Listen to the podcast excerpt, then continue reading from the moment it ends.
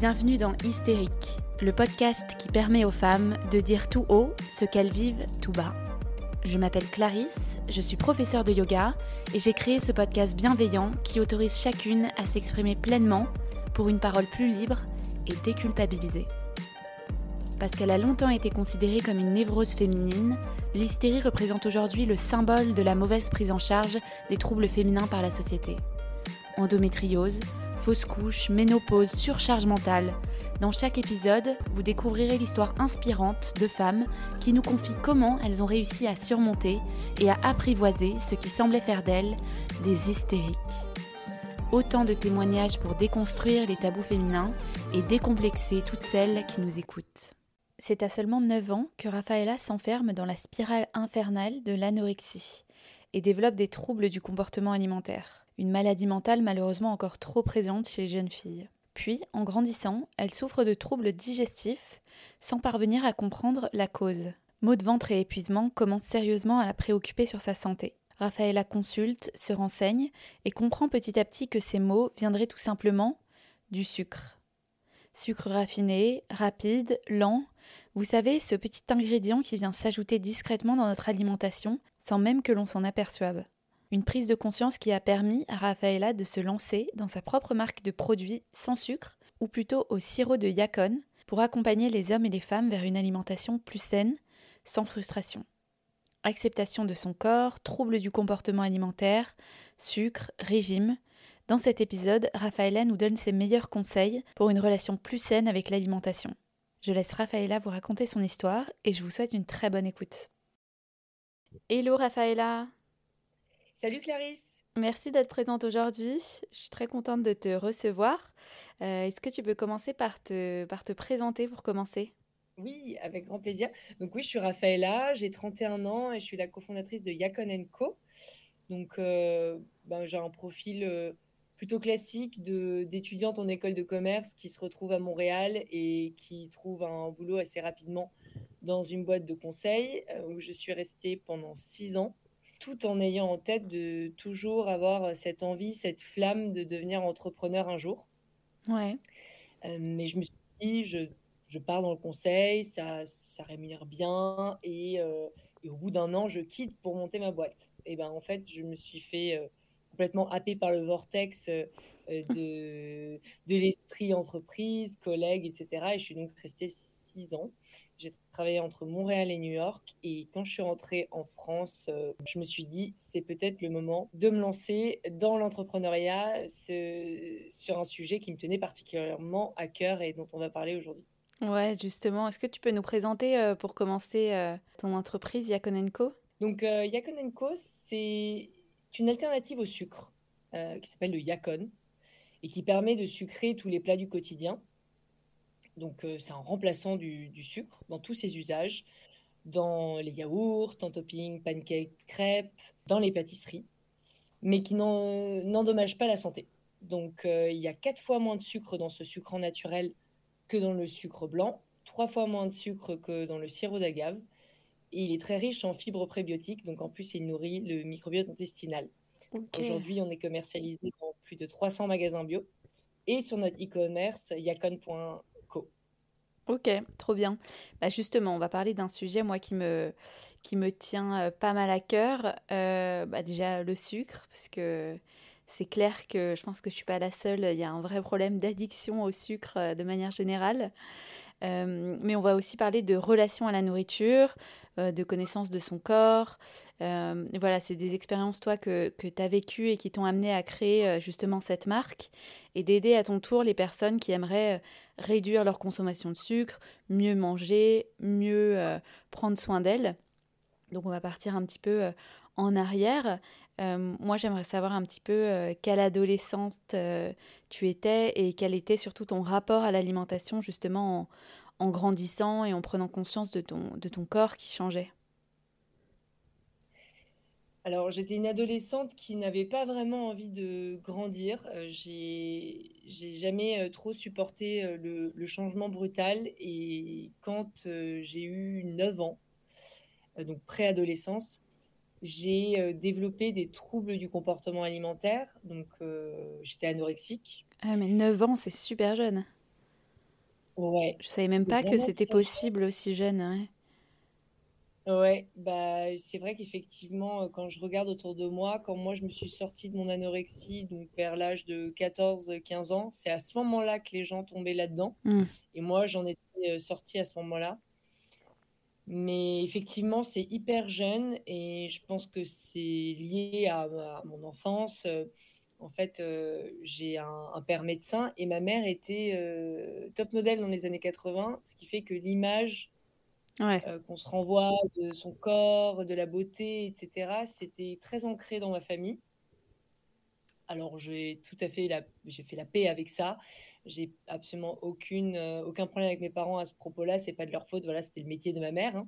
Mais moi, du coup, en tant qu'enfant, c'est vrai que voilà, euh, dans ma tête, euh, je me, je me, faisais tout un monde du, du, milieu du mannequinat. Il fallait faire telle mensuration, avoir un petit nez, avoir des beaux cheveux, etc., etc. Et du coup, j'étais une enfant plutôt sportive et gourmande, ce qui fait que j'étais pas ronde. Avec du recul aujourd'hui, quand je regarde mes photos, j'étais pas ronde, j'étais une enfant normale.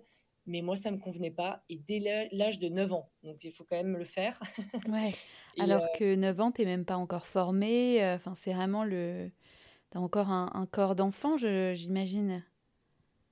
Totalement. Bah, justement, je pense que bon, les hormones commencent à un petit peu travailler. Bon, j'ai j'ai eu mes règles plus tard. Hein. J'ai eu mes règles beaucoup plus tard, même euh, vers l'âge de 14 ans. Mais peut-être que justement, ça a été ralenti par mon anorexie. Je ne sais pas. Parce que l'anorexie ralentit aussi euh, les... la puberté. Mm. Euh, mais de toute manière, l'anorexie, c'est pas déclaré d'un coup du jour au lendemain, j'ai arrêté de manger. C'est pas du tout comme ça que ça s'est passé. Ouais, comment ça s'est passé du coup?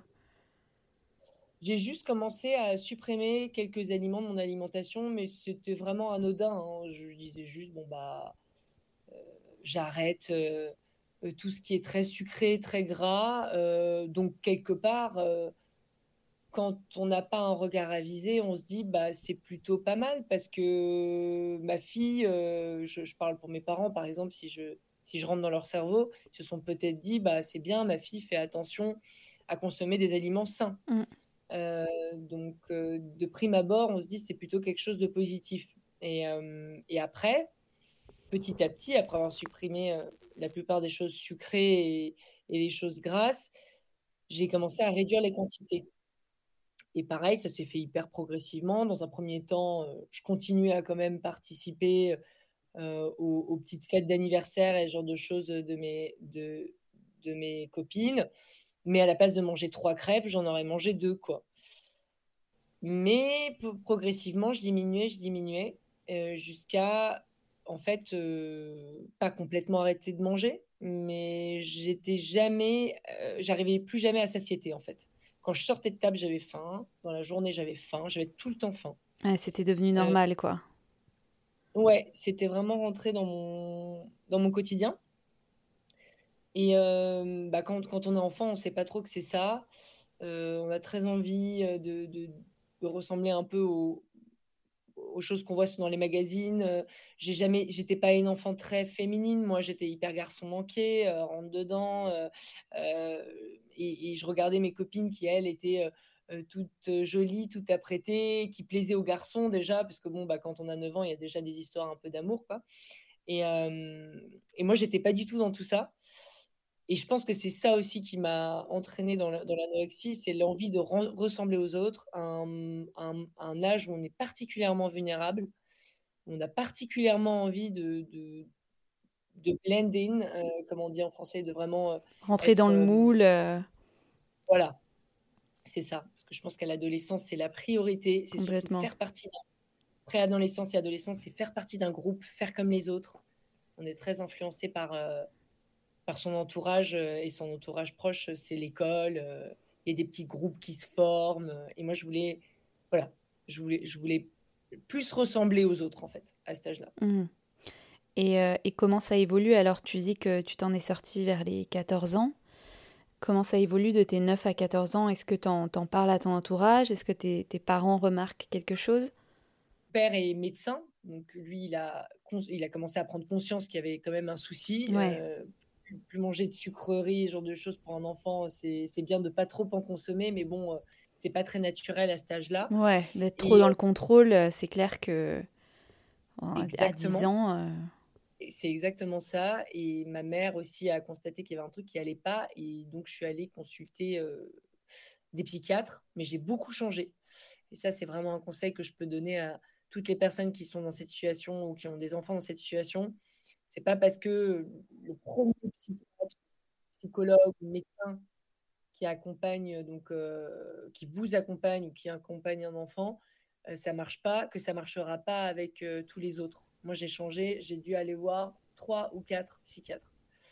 Et c'est que la dernière sur laquelle je suis tombée, qui était une pédopsychiatre, qui était plus adaptée à moi. Déjà, il y avait surtout des hommes hein, mmh. à l'époque. Enfin, moi, je, je, suis de 91, donc voilà, dans les années 2000 c'était encore une profession, les médecins, c'était encore très masculin. Et il y avait beaucoup d'hommes que je suis allée consulter et je trouvais que, dans ma tête de préadolescente, je me suis dit, ils comprennent rien, quoi. Vraiment, ils comprennent rien à ce que je suis en train de vivre. Tout ce qu'ils veulent, c'est que, c'est soit me donner un cacheton parce que l'anorexie, c'est aussi parfois un trouble en fait de la de, de dépression c'est une manière de montrer aux autres que ça va pas mmh. bien. Ça se, ça, se, traduit en la manière dont on se nourrit. Mmh, mais la nourriture, c'est la vie aussi. Donc, euh, en fait, quand on arrête de se nourrir, c'est qu'un peu, on, se laisse mourir à petit feu. Donc, ça, ça peut couver une, une dépression aussi. Euh, donc, très rapidement, quand on va voir des psychiatres, ils veulent, veulent vite nous mettre sous cacheton. Et bon, mes parents, c'était hors de question qu'à l'âge de 9, 10, 11 ans, je prenne déjà des antidépresseurs, même si j'ai conscience que certaines personnes n'arrivent pas à opérer sans ça. Et je ne suis pas non plus contre les antidépresseurs, mais en tout cas, dans mon cas, c'était un petit peu exagéré. Jusqu'au moment où je tombe sur une pédopsychiatre qui était euh, super et que j'allais voir une fois par semaine et qui a fait un vrai travail de fond avec moi pour trouver un peu la, la source de, de ce mal-être. Et on a couplé avec aussi une euh, nutritionniste, une diététicienne nutritionniste qui était aussi absolument superbe. Et c'est elle qui m'a fait aussi un déclic parce que elle, elle m'a expliqué on va pas te faire grossir parce que la hantise d'une euh, d'une personne anorexique, c'est qu'on lui dise tu vas prendre du poids. Parce que c'est euh, tous les jours on se bat pour pas prendre du poids, voire en perdre. Et quand on en perd, on est trop heureux. Alors, si en plus on va voir un médecin qui nous dit. Euh, Ruiner euh, ses efforts. Euh. voilà, c'est ça. Exactement. Bah, le résultat fait qu'on se dit j'ai fait tout ça pour rien. Et elle, elle avait une approche que qui me correspondait beaucoup plus, qui s'appelle c'est Docteur Slama, hein, pour ceux qui nous écoutent, Docteur Slama à Paris. À Paris, ok. vraiment, vraiment extraordinaire, qui, qui en fait, elle m'a plus dit écoute, on va juste changer les aliments que tu mets dans ton assiette. Donc, euh, elle euh, me disait, bah, dans chaque assiette, tous les jours, tu vas, dois avoir une protéine, euh, des glucides, et tu as le droit à un dessert aussi, un yaourt. Et tous les jours, il faut juste que tu t'assures de manger ces éléments-là. Après, voilà, je te force. elle ne m'a pas forcé la main. Elle te parlait pas de quantité, elle te parlait pas de. C'était vraiment juste de s'assurer que tu aies tes repas et qu'ils soient constitués de tel et tel aliments, quoi. Tout à fait, c'est ça. Parce qu'en fait, euh, quand on est anorexique, du coup, évidemment, il y a certains aliments qu'on supprime, qu'on se refuse totalement, notamment euh, tout ce qui est sucre, etc. Et ça va reboucler avec Yakon Co, puisque justement, on propose un sucre sain. Et, euh, on supprime ces aliments qui ont la réputation d'être caloriques et, et peu sains. Et donc, du coup, elle, elle va trouver un moyen de te faire réintégrer dans ton alimentation certains aliments que tu avais bannis euh, en petite quantité et tout doucement, progressivement. Et je devais remplir un petit tableau. Donc, il y avait un côté très ludique aussi parce que ça te permet de marquer vraiment tout ce que tu manges dans la journée. Euh, c'est un peu euh, comme un espèce de carnet, un, petit carnet de santé. Je ne sais pas si, tu en as eu un comme ça, mais moi, j'ai souvent, on m'a offert des, des, petits carnets où, tu vois, je peux écrire tous les jours un petit mot, une pensée qui me passe par la tête, et puis euh, euh, qu'est-ce que j'ai fait aujourd'hui, qu'est-ce que je veux faire demain, quels sont mes objectifs pour 2000. Euh, à l'époque, on était en 2003. Enfin bref, un petit mmh. carnet comme ça, c'était plutôt bien amené, je trouvais. et c'est comme ça que je m'en suis sortie progressivement, mais c'était beaucoup de travail de suivi avec ces médecins-là, beaucoup d'aide de mon entourage heureusement, j'avais une meilleure amie d'enfance qui me qui s'appelle Juliette et qui m'a suivie depuis la plus tendre enfance et qui était vraiment là à mes côtés pour aussi, m'aider, dans le contexte des vacances, par exemple. Parce que souvent, il y a des rechutes dans la maladie quand on va plus voir ses médecins et ça, c'est souvent pendant les grandes vacances d'été où il y a deux mois. Mmh, OK. Voilà. On voit alors aujourd'hui, ça doit être différent parce qu'il y a le les visios, les visios pour faire ça en en distanciel. Mais nous, à ma mon époque, en 2000, les visios, ça n'existait pas. Donc si je j'allais pas consulter directement, dans chez les médecins que je voyais, je voyais personne pendant un temps. Donc pendant deux mois, ne pas voir un psychiatre ou une diététicienne qui nous suit quand on est atteinte d'anorexie, ça peut avoir des dommages C'est long, catastrophiques. Mmh, ouais. OK. Et donc tu replongeais un peu, par phase, dans cette maladie, quoi? C'était pas, un long fleuve tranquille, ça a pris trois ans au total. Ouais, c'est lent, c'est à petits pas, Voilà. Et à chaque fois qu'il y a des phases de vacances, effectivement, voilà quoi, c'est, on parle plus à une personne, professionnelle et on est les les démons reviennent. Ouais, ouais, je vois. OK. Et donc un jour, tu peux dire que, vers tes 15 ans, tu t'en es complètement sortie, tu t'en es libérée, euh, de ces troubles ou parce que j'avais déjà fait des, des épisodes avec euh, euh, des anciennes anorexiques qui disaient que bon bah ça nous suit quand même toute notre vie. C'est-à-dire que on a tellement compté les calories, on a tellement fait attention, on a tellement été obsédé un jour par ça que, que c'est dur d'en sortir à 100%, quoi. Alors effectivement, je pense que c'est très difficile de s'en sortir totalement, surtout pour les personnes qui ont été anorexiques euh, plutôt entre guillemets tard, mais en fait c'est pas tard, c'est le moment où c'est le plus courant, donc euh, dans l'adolescence, 16, 17, 18 ans. Oui. Et dans la vingtaine, je pense que là c'est d'autant plus difficile parce que le cerveau est totalement construit et il est construit peut-être sur des moins bonnes bases parce qu'on a ces bases de je dois être forcément très fine ou, ou, pas consommer tel aliment, tel aliment. Donc il y a des réflexes beaucoup plus difficiles à mmh, contrecarrer. Comme moi, j'étais enfant, entre guillemets, mon cerveau n'était pas entièrement terminé et j'ai pu être modelée un petit peu, je pense, par ces médecins que je suis allée voir pendant, pendant plusieurs années. Et ce qui fait qu'aujourd'hui, je dirais, ce qui me reste de l'anorexie, c'est trois choses. La première, c'est que j'ai un radar à personnes qui ont des TCA, du coup, des troubles du comportement alimentaire. Je les vois à 3 km et peut-être avant même qu'eux-mêmes en aient conscience qu'ils sont en train de tomber dedans. Parce que souvent, comme je disais, ça se traduit juste par des petites choses. Ah ben non, je euh, je vais pas prendre de dessert. Euh, euh, ah ben non, cet aliment-là, je le consomme pas.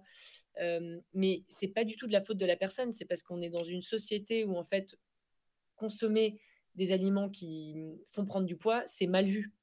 Donc, on, a, on, a, on a tous des choses à, régler à ce propos-là, parce que dans toutes les publicités, on a été matraqué aux produits 0%, sans sucre. Alors, sans sucre, c'est plutôt bien hein, par rapport au, discours que moi je tiens au quotidien, mais, mais vraiment sans gras, sans gourmandise. Mmh, on, a vu, on a tous vu des tailles fines dans nos frigos de toute notre enfance parce que peut-être nos parents, nos mamans ont consommé pour perdre du poids. Donc voilà, c'est vraiment quelque chose qui est dans la société.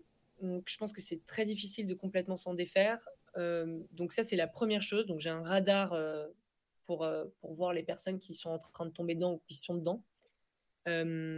ensuite, la deuxième chose, c'est que du coup, c'était tellement horrible d'être anorexique et de se priver qu'aujourd'hui, je n'ai plus jamais envie de me priver de choses. Et ça reboucle encore une fois avec Yakonenko, mmh. dont on parle tout à l'heure peut-être plus en détail, c'est que l'idée, c'est pas de se priver du sucre, c'est juste de consommer un meilleur sucre pour la santé. Mmh. Et donc, moi, la privation, ça me... Même dans nos équipes, donc maintenant, on a... Chez Yakonenko, on a plusieurs employés, etc. Il y a souvent des, bah, de, des alternantes, etc., qui sont très jeunes et qui me disent bah, Moi, je consomme que du 0% de matière grasse parce que la matière grasse, c'est pas bon. Et, je fais un travail de fond en leur expliquant Si, c'est très bon la matière grasse. Et justement, si tu retires la matière grasse, tu retires aussi les protéines qui sont hyper importantes pour construire tes muscles. Enfin, bon, bref, il y a un côté. Euh, hum, voilà, j'ai plus jamais envie de me priver et euh, j'ai envie de me faire plaisir parce que. Euh, parce que la nourriture, c'est la vie et que c'est trop agréable et que voilà, j'ai été trop traumatisée pendant trois ans de ma vie où je ne me suis pas fait plaisir. Aujourd'hui, ça, euh, no jamais. Et, la, troisième chose, effectivement, c'est qui me reste de l'anorexie, c'est cette envie d'aider les autres et dans tout le processus de guérison aussi, parce que c'est très très difficile quand on a été euh, très maigre euh, de voir son corps changer, de voir qu'il faut changer de vêtements, donc euh, peut-être passer euh, du 36 au 40 ou du 30, 34 euh, au 40, qui est une taille normale, le 40. Hein. donc, et ça, ça fait peur. Et, dans tout le processus de guérison, ce qui est difficile, c'est le regard des autres aussi, qui nous le font remarquer. Ah, bah dis donc, la cantine est bonne, ou ce genre de choses. Il peut y avoir ce genre de remarques, et les gens ne le font pas du tout méchamment. Mais c'est très maladroit. C'est maladroit, ouais. Voilà. Donc euh, ça, pour le coup, c'est quelque chose que je fais aussi euh, au travers de Yakon Co. Euh, je suis très proche avec certaines clientes qui sont atteintes de troubles de comportement alimentaire et j'essaye autant que je peux, hein, je ne suis pas non plus psychiatre, hein, de les aider dans, leur transition. D'accord. Donc ça, c'est les trois éléments qui font que qu'il me reste de l'anorexie, mais je pense que en termes de, termes de troubles purs, je pense pas que je retomberai dans l'anorexie dans ma vie. Enfin, j'espère pas à moins d'être euh, vraiment mal à un moment donné, mais je, je, pense que pour le coup, je peux, je peux dire que je m'en suis sortie. Ouais, et comme tu dis, tu as été prise en charge euh, au bon moment, de la bonne manière. Euh, et, et c'est drôle ce que tu disais sur le, le fait de changer de médecin, de psychiatre, etc. C'est beaucoup revenu dans les épisodes, même pour parler, tu vois, de, de maladies gynécologiques, etc. Il faut vraiment euh, pas avoir peur de challenger aussi euh, les médecins qui sont là pour nous aider bien sûr, mais jusqu'à trouver euh, le bon quoi, ou la bonne qui, qui, va, qui nous comprend et avec lequel on se sent bien. Donc je pense que ça c'est vraiment important de le, de le retenir et de le souligner. Et alors justement, dans, dans ta vingtaine, quand tu as quand tu as grandi, justement pendant tes études, etc. Donc j'imagine que tu n'avais plus de troubles du comportement alimentaire, mais tu m'as parlé de troubles digestifs. Euh, est-ce que déjà tu te sens mieux dans ton corps à ce moment-là? Alors dans la vingtaine, je me sens mieux, mais la vingtaine, c'est un peu un, âge un peu euh, bâtard, entre mm. guillemets, parce que on sort tout juste de l'école, mais encore l'effet groupe, parce que euh, quand on fait des études supérieures ou ce genre de choses, on va se faire euh, des bandes de potes, etc. Donc il y a encore beaucoup de...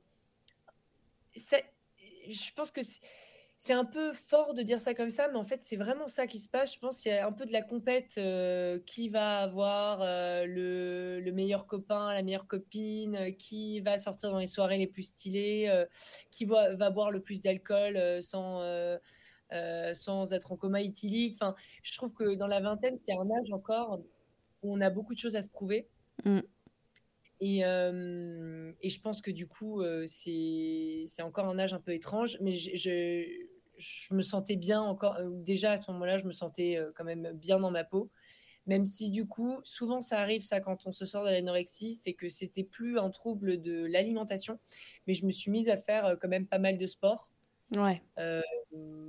pour, bah, pour éviter de, de, trop stocker, quoi. Ouais, avoir un peu le contrôle sur ce qui se passait, quoi. Voilà, on passe d'un type de contrôle à un autre. c'est ça. vraiment ça. Bon, ça peut être ça, hein, mais il faut pas que ce soit à l'extrême, quoi. Et pour les mauvaises raisons. Exactement, c'est ça. Exactement. Il faut le faire euh, parce que ça nous fait plaisir aussi personnellement. Maintenant, typiquement, le sport, c'est vraiment quelque chose qui est dans mon quotidien et qui me fait vraiment du, bien psychologiquement, qui me permet de libérer mon esprit. À partir du moment où on trouve que en sortant du sport, on est beaucoup plus relax et, euh, beaucoup plus à même d'aller vers les autres et d'être empathique, etc., c'est qu'on sait que le sport a le bon effet sur, euh, sur nous. Si au contraire, en sortant du sport, on se dit encore, j'ai pas assez performé, j'étais nul, et on est dans un, cercle vicieux négatif, c'est que bah, on n'a pas encore trouvé euh, la bonne méthode de se défaire euh, de, son côté contrôle et, de sa maladie, s'il y avait maladie avant. Quoi. Ouais, mais les problèmes digestifs, ils sont arrivés un peu plus tard. Ils sont arrivés plutôt sur la fin de ma vingtaine, quand j'habitais à New York. Ok. Quand tu travaillais, du coup Ouais, j'étais déjà dans la vie active, exactement. Et, hum, alors, comment, comment il se traduisait ouais, Comment c'est arrivé euh? Ben, En fait, je. Alors, parlons, euh, parlons franco. J'avais beaucoup de mal à aller aux toilettes, ce qui faisait que j'avais euh, le ventre, ventre tout le temps gonflé. Et, et, à la fin, des, carrément des crampes. Donc, c'était hyper désagréable. Je pense qu'évidemment, il y a aussi le contexte de quand on arrive dans la vie active, on bouge beaucoup moins, on est beaucoup plus assis devant son ordinateur toute la journée, etc. Quand on est euh, dans, dans le milieu dans lequel moi j'ai travaillé, donc c'est un milieu très euh, euh, travail d'ordinateur, j'appelle ça. Donc je pense qu'il y avait de ça. Mais quand même sur mon alimentation, comme j'étais devenue végétarienne, j'ai beaucoup compensé pour arriver à satiété sur les glucides. Parce mmh. qu'en fait, aujourd'hui, notre alimentation, qui nous permet d'arriver à satiété, donc d'être calé dans la durée et sentir, se sentir bien, de ne pas avoir tout le temps des fringales, c'est soit les protéines, et c'est vrai que les protéines animales sont assez puissantes quand même en termes de, satiété euh, et d'énergie qu'elles apportent. Il y a les glucides, donc les glucides, c'est riz, pain, pâte, euh, pommes de terre, par exemple. Et puis, il y a les lipides, donc c'est tout ce qui est gras. Euh, donc, ça peut être euh, du mauvais gras, entre guillemets, je mets vraiment entre guillemets, parce que bien évidemment qu'il ne faut pas s'en priver, parce qu'il y a d'autres bénéfices dedans, mais tout ce qui est fromage, tout ce qui est charcuterie, etc. Et puis, il y a bon gras, qui est, entre guillemets, encore une fois, qui est plus le, gras qu'on peut trouver dans les oléagineux, dans les, dans les graines, euh, noisettes, noix de cajou, euh, noix en général, et puis dans l'avocat et dans les huiles. Voilà, donc ça, c'est les, les nutriments les plus importants de l'alimentation qui permettent d'avoir euh, enfin, des repas équilibrés. Et sauf que quand on arrête de consommer de la viande, donc soit animale, soit du poisson, et ben en fait, on a d'un coup une source d'énergie qui disparaît. Donc on a tendance à, hum, sauter un peu plus facilement sur les glucides qui, ont la réputation quand même euh, d'être. C'est la source principale. Les glucides sont la source principale d'énergie pour le corps. Hein. ça, c'est important de le noter. Le cerveau se nourrit énormément des glucides, donc euh, comme je disais, riz, pain, pâte, euh, pommes de terre. Et, et, on pense très peu aux protéines végétales qui existent aussi. Donc tout ce qui est haricots, lentilles, etc. Ouais, légumineuses. Ouais, tout à fait. Et en fait, euh, c'est pour ça que moi, je conseille toujours, quand on devient végétarien, il vaut mieux être au début au moins accompagné par euh, un ou une diététicienne qui, pourra nous dire, bon, bah voilà, là, tu viens de supprimer le poisson, bah du coup, mets un peu plus euh, d'haricots rouges dans tes plats ou de lentilles. ou Voilà. Et hum, comme ça, tu verras que tu arriveras à satiété rapidement sans avoir à te jeter sur des glucides purs, donc pâtes, etc. Mais moi, comme je ne me suis pas fait accompagner, euh, j'ai arrêté du jour au lendemain la, viande et, le poisson et j'ai commencé à un peu plus consommer tout ce qui est donc pâtes. J'avais beaucoup de plats à base de pâtes avec des super sauces, hein, par contre, avec euh, des légumes euh, et tout ce qu'il fallait. Mais ça, ça me donnait des pics de glycémie, comme tout le monde, quand on consomme des féculents et, et des glucides en général, on a un pic de sucre dans le sang. Les glucides, ce sont des molécules de glucose qui sont imbriquées les unes aux autres et nos enzymes digestives nous permettent de les séparer et quand, on les, quand ils sont séparés, ça devient des, des glucides simples, soit des sucres simples, soit les mêmes types de molécules qu'on a dans le sucre de table. Donc quand on consomme du riz, du pain, des pâtes, on a un pic de glycémie, tout simplement. Et l'insuline est l'hormone qui vient stocker notre sucre dans les graisses et dans les muscles pour qu'il puisse être utilisé après au cours de la journée. Mais du coup, ce pic de glycémie suivi d'une rechute, ça provoque des problèmes de fatigue. Donc moi, j'avais des problèmes de fatigue chronique. Donc vraiment, carrément, euh, j'avais besoin d'aller dans les toilettes de mon boulot pour faire une power nap, une petite sieste de 10 minutes. ah oui, d'accord. Ouais. C'est pas mal. en cachette, quoi. Et, euh, et l'autre effet secondaire, c'est qu'en fait, les sucres, en général, ça détruit le microbiote intestinal. Et le microbiote intestinal, c'est lui qui est en charge, c'est des milliards de bactéries qui sont dans tout notre tube digestif qui nous permettent de digérer. Donc, quand on consomme pâte à outrance, euh, et des sucres simples de table aussi, pâtisserie, etc., eh bien, on détruit petit à petit les bonnes bactéries qui sont donc en charge de notre euh, digestion et donc de dégrader les aliments, ce qui fait que j'avais du mal à aller à la selle, voilà, et que j'avais des problèmes de digestion et des douleurs. Ouais, mais ça, j'imagine que tu l'as découvert aussi petit à petit parce que c'est pas évident aussi de comprendre la cause de ces ballonnements, de ces problèmes digestifs, etc. Tu as dû aller consulter ou tu t'es renseigné? Comment tu as, comment as fait?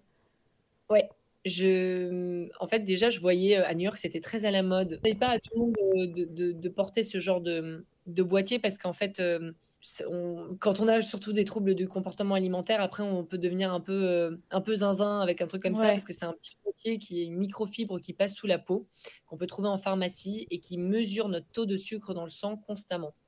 Donc, euh, on peut voir chaque aliment qu'on consomme dans la journée si ça élève notre glycémie ou si notre glycémie reste stable. Et il se trouve que en mettant ce petit boîtier, j'ai constaté que les journées où je me sentais le plus fatiguée et les journées où j'avais le plus de problèmes de digestion, c'était les journées où je mangeais beaucoup de sucre hmm. en général. Et, c'est comme ça que je m'en suis rendu compte. Je pensais, moi, parce que c'était très à la mode aussi à cette époque de dire que c'était le gluten qui était à l'origine de tous les maux de ventre. Et en fait, parfois, les gens confondent gluten et glucides. Donc, euh, on, peut ne pas avoir une intolérance au gluten. Alors, je, conseille d'aller consulter quand même. Moi, j'étais allé consulter des, des gastro-entérologues.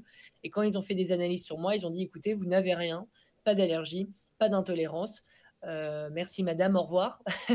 et euh, donc ça, c'était plutôt une bonne nouvelle qu'il n'y avait rien de grave. Mais en tout cas, moi, ça ne changeait rien à mon problème. Je savais que j'avais un problème. Et c'est comme ça que je me suis rendu compte que les glucides pouvaient être à l'origine des maux de ventre et des problèmes de fatigue. Ok. Et du coup, euh, quand est-ce que, quand est-ce que tu décides de, de changer euh, ton alimentation et surtout qu'est-ce que tu, qu'est-ce que tu fais? Parce que j'imagine que tu supprimes pas non plus les glucides du jour au lendemain. Il faut pas non plus les supprimer. Comme tu disais, euh, ils nous sont indispensables. Donc, comment on rééquilibre tout ça? Je ne les ai pas supprimés, les glucides. J'ai juste essayé de trouver des alternatives. Ouais. Donc, je suis quand même assez gourmande. Je consomme pas énormément de sucre naturellement, mais je suis quand même assez gourmande. Donc, j'avais pas envie le matin, par exemple, de consommer un petit déj euh, salé. Ça, c'était inconcevable pour moi. J'avais envie d'avoir le goût sucré le matin. Et du coup, j'ai regardé toutes les alternatives au sucre qu'il y avait et celles qui, qui avaient dans les à proximité de chez moi où j'habitais à New York, il y avait du sirop d'agave. Et le sirop d'agave, en fait, il est composé de 75% de sucre simple et c'est du fructose. Donc, c'est très mauvais pour le foie. Mais ça, je ne le savais pas à l'époque. Et ça reste des sucres simples, donc ça ne règle pas le problème de digestion en fait. Ouais, je trouve qu'on nous le euh, présente vachement comme euh, l'option euh, ultra saine par rapport au sucre, quoi. Oui, parce que c'était. je pense, moi je, moi je dis toujours qu'on on progresse d'année en année dans les mm. découvertes. donc au départ, c'était juste le sucre blanc. après, il y a eu le sirop d'agave. Après, il y a eu le sucre de coco. Mais pareil, le sucre de coco, il y a 80% de sucre simple dedans, donc c'est pas une solution au problème du sucre. Et le miel aussi? Le miel aussi. Alors le miel, euh, il y a 90% de sucre simple dedans. Euh, donc c'est pareil, c'est, ça reste une consommation de gourmandise.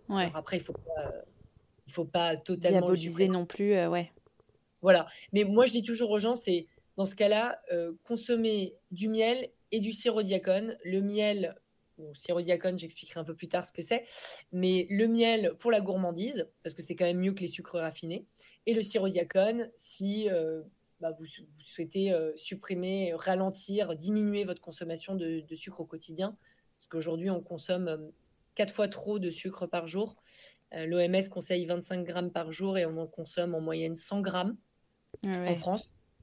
Voilà, donc moi je dis toujours par touche, mettez du, du miel, par touche, voilà, euh, par-ci par-là, si vous voulez vous faire un petit plaisir. Et puis, euh, et puis pour les consommations un peu plus systématiques, le sirop diacone est une bonne option avec quatre fois moins de sucre que le, bah, que le miel du coup et que le sucre de table. Ouais, bah alors justement, maintenant que tu nous as bien teasé, est-ce que tu peux nous dire ce que c'est le, le yacon Alors, le yacon, c'est une alternative au sucre qui ressemble au sirop d'érable visuellement ou au miel. Ouais, assez foncé. Ouais, foncé, très fluide, c'est un sirop, hein, donc c'est mmh. vraiment format ultra gourmand,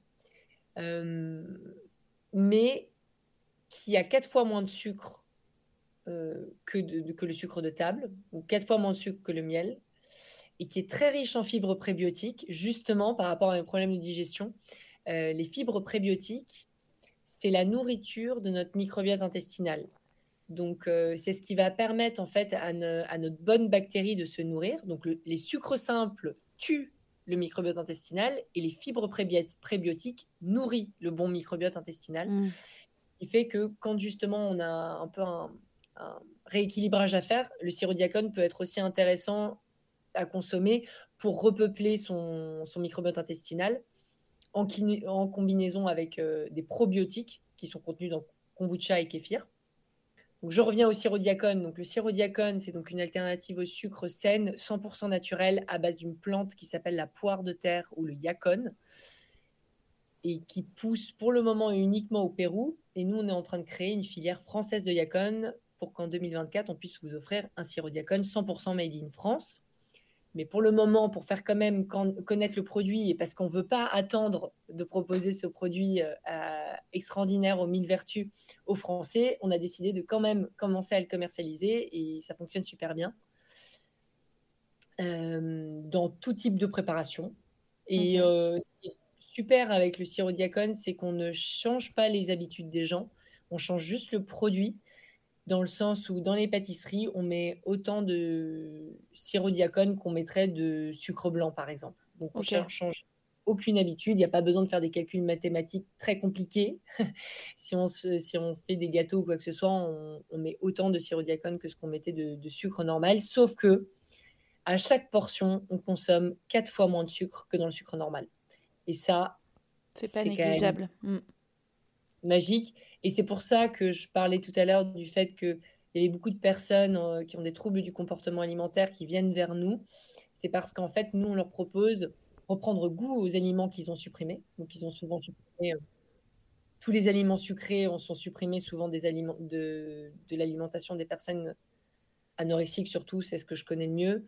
Euh, et de remplacer avec une alternative moins calorique ça s'appelait malheureusement, moi je déteste le dire, mais c'est vrai qu'il est moins calorique que le sucre normal et qui a, et qui a quand même un goût super gourmand. Donc on, reprend plaisir, vraiment on reprend goût à la gourmandise sans se dire qu'on consomme quelque chose d'interdit en fait. Voilà. Mmh. Ça permet de dépasser le côté interdit. Mais c'est c'est dingue du coup, c'est tu reçois des euh, des retours de clientes, de clients euh, qui, qui, ont des troubles du comportement alimentaire et qui, qui te disent que ton produit euh, les a aidés, quoi. Ouais, totalement. Parce que nos premières livraisons qu'on a faites il y a un an et demi, euh, on les a faites en personne à Paris. Et, et quand on donnait donc le colis euh, aux, aux, personnes, elles se, en fait, elles se confiaient par elles-mêmes. Elles disaient mmh. merci d'avoir lancé un produit. Parce que du coup, on a le sirop diacone, mais on a aussi la pâte à tartiner, donc 70% de noisettes sans sucre ajouté à base de diacone, qui est très gourmande, etc. Et donc, les gens nous remerciaient parce qu'ils nous disaient merci d'avoir lancé un produit qui est super sain parce que moi, j'avais totalement arrêté de consommer de la pâte à tartiner, j'avais totalement arrêté de consommer des sucres. Donc, soit par rapport à une pathologie, soit par, par rapport à, cette société de régime dans laquelle on, nous, on, essaie de nous mettre mmh. avec tous ces produits allégés et avec vous, bah, j'ai confiance parce que c'est naturel, parce que je sais qu'il n'y a pas de sucre dedans ou très peu, très très peu de sucre. Et ça me permet de reprendre goût aux aliments interdits. Quoi.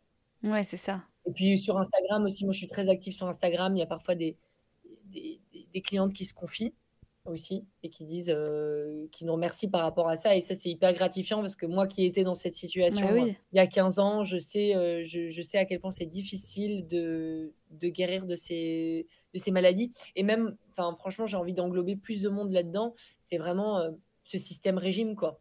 Sortir de ce système régime et, et penser l'aliment comme quelque chose de, de, très bon pour, pour notre santé et d'important pour notre santé.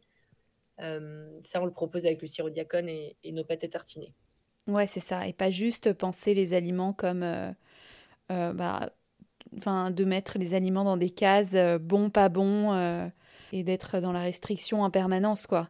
Là, c'est vraiment l'idée de dire c'est sucré, c'est gourmand, ça fait plaisir et en même temps c'est bon pour vous. Ouais. D'ailleurs, c'est rigolo parce que j'ai une anecdote parce qu'on fait beaucoup de dégustations. dès qu'on peut, on, va dans les magasins bio où on est référencé pour faire goûter nos produits. Et il y a beaucoup de personnes, dans un premier temps, ils passent devant notre stand et ils disent Ah non, non, non, moi je consomme pas de sucre. Et je ne ah consomme pas de pâte tartinée, parce qu'ils pensent tout de suite au Nutella, etc. Et nous, on leur dit Non, non, mais justement, c'est pas du sucre. Et là, du coup, euh, ils viennent vers nous, ils disent Ah, bah, du coup, ça m'intéresse, est-ce que je peux goûter? Ah, bah oui, c'est super gourmand en plus. Ah, bah, il y a même des gens qui goûtent le sirop diacone et ils disent Ah, mais ça a un goût sucré. Oui, oui, ça a un goût sucré, mais sans sucre, quoi. Et du coup, ça aussi, c'est gratifiant parce qu'on voit dans leur regard une sorte de lueur d'espoir, si j'ose dire.